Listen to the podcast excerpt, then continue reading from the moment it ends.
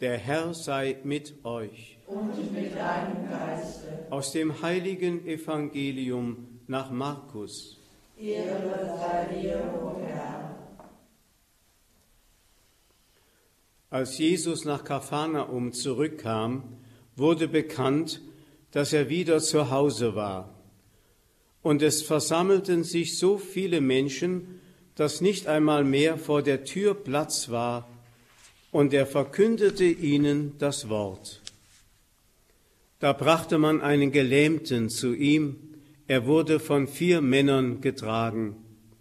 Weil sie ihn aber wegen der vielen Leute nicht bis zu Jesus bringen konnten, deckten sie dort, wo Jesus war, das Dach ab, schlugen die Decke durch und ließen den Gelähmten auf seiner Tragbare durch die Öffnung hinab. Als Jesus ihren Glauben sah, sagte er zu dem Gelähmten, Mein Sohn, deine Sünden sind dir vergeben. Einige Schriftgelehrte aber, die dort saßen, dachten im stillen, wie kann dieser Mensch so reden? Er lästert Gott. Wer kann Sünden vergeben außer dem einen Gott? Jesus erkannte sofort, was sie dachten, und sagte zu ihnen, Was für Gedanken habt ihr im Herzen? Ist es leichter, zu dem Gelähmten zu sagen, Deine Sünden sind dir vergeben, oder zu sagen, Steh auf, nimm deine Tragbare und geh umher? Ihr sollt aber erkennen, dass der Menschensohn die Vollmacht hat, hier auf der Erde Sünden zu vergeben. Und er sagte zu dem Gelähmten, ich sage dir, steh auf, nimm deine Tragbare und geh nach Hause. Der Mann stand sofort auf, nahm seine Tragbare und ging vor aller Augen weg. Da gerieten alle außer sich. Sie priesen Gott und sagten, so etwas haben wir noch nie gesehen. Evangelium unseres Herrn Jesus Christus. Liebe Schwestern, liebe Brüder, liebe Radio Horeb Familie, in den letzten Monaten hat sich ein Wunsch vermehrt, der immer wieder zu hören ist und der schließlich sogar fast schon zu einer liturgischen Antiphon geworden ist. Bleiben Sie gesund. Das hört man allenthalben. Ich weiß nicht, was der Gelähmte, von dem wir eben gehört haben, dazu sagen würde, nachdem er diese Erfahrung gemacht hat, von der wir gestern schon betrachtet haben. Was würde der Gelähmte für einen Wunsch aussprechen? Ich glaube, er würde sagen, bleiben Sie in seiner Gnade, bleiben Sie in seiner Liebe. Das wäre der richtige Wunsch. Entspricht auch ganz der Betrachtung, die wir in diesen Tagen anstellen, nach dem Wort das der heilige Paulus auf dem Areopag gesprochen hat.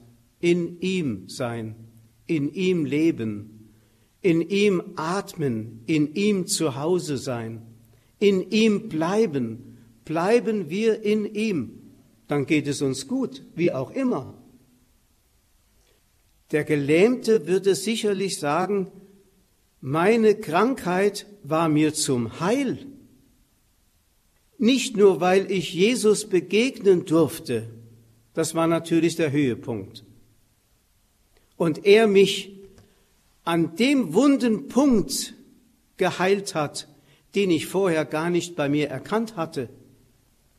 Mein Sündigsein vor Gott, sondern auch deshalb, weil diese Krankheit, das Gelähmtsein, das mir die Fähigkeit, ein expansives Leben zu führen genommen hat, mir die Fähigkeit gab, nach innen zu schauen, introvertierter zu leben und mich besser zu erkennen.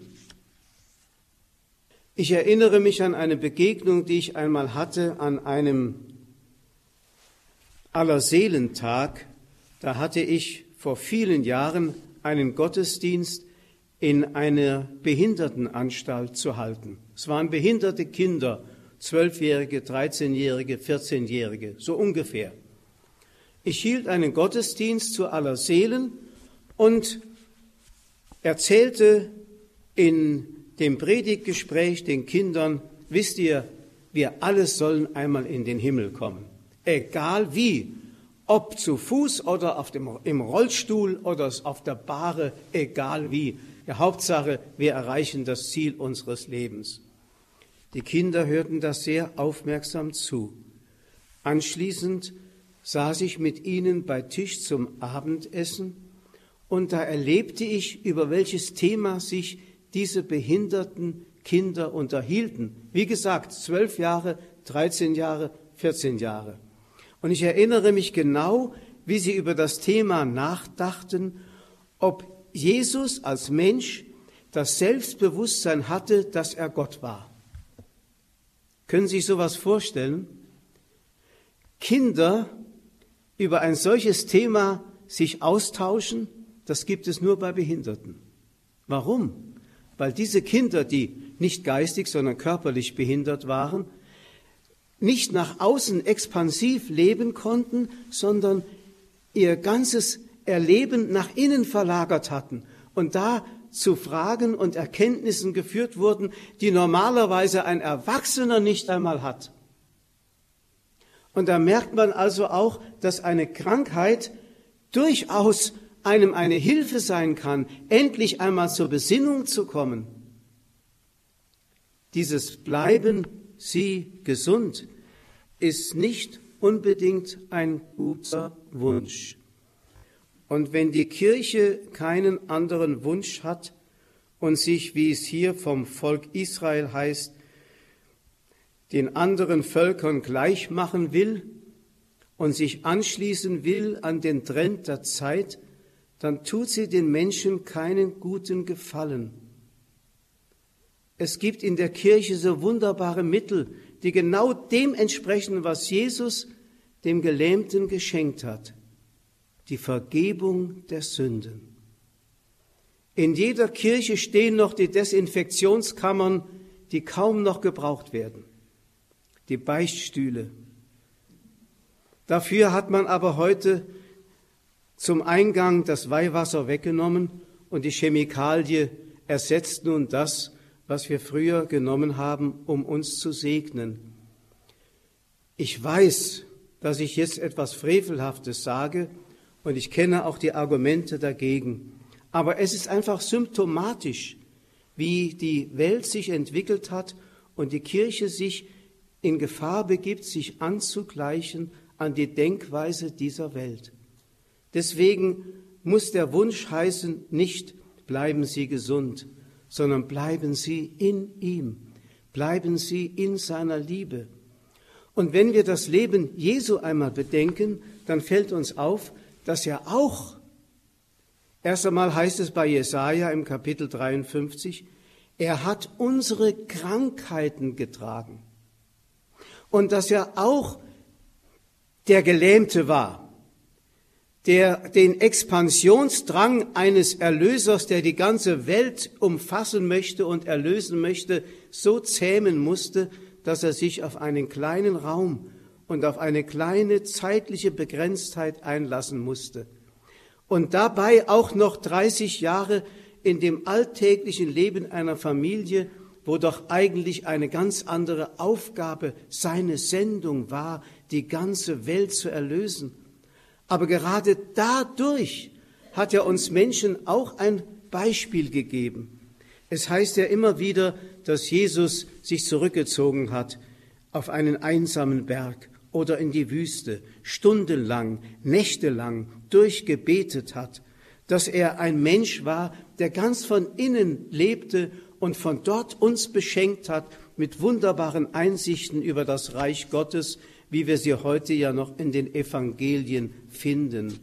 Also Jesus selber hat uns zeigen wollen, dass man auch in dieser Begrenztheit Großes wirken kann.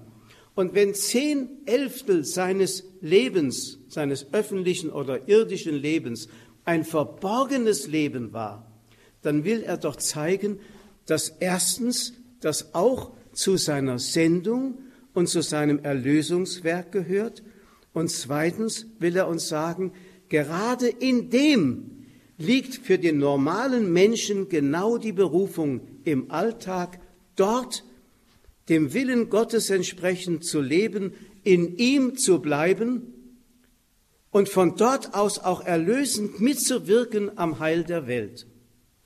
Wenn Jesus also, als er als Zwölfjähriger von den Eltern im Tempel in Jerusalem gefunden wurde, zu den erstaunten und erschrockenen Eltern sagt, musste ich nicht in dem sein, was meines Vaters ist?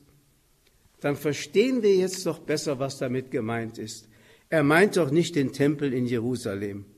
Er meint dieses im Vater sein, in Gott sein, so wie er uns einlädt, in ihm zu sein, der von sich sagt, ich bin der Weinstock, ihr seid die Rebzweige, bleibet in mir, dann bleibe ich in euch und dann wachsen euch all die Kräfte und all die Lebenssäfte zu, die ihr braucht, um zu blühen und Frucht zu, und Frucht zu bringen. Also bitte nicht bleiben Sie gesund, sondern bleiben Sie in ihm. Amen.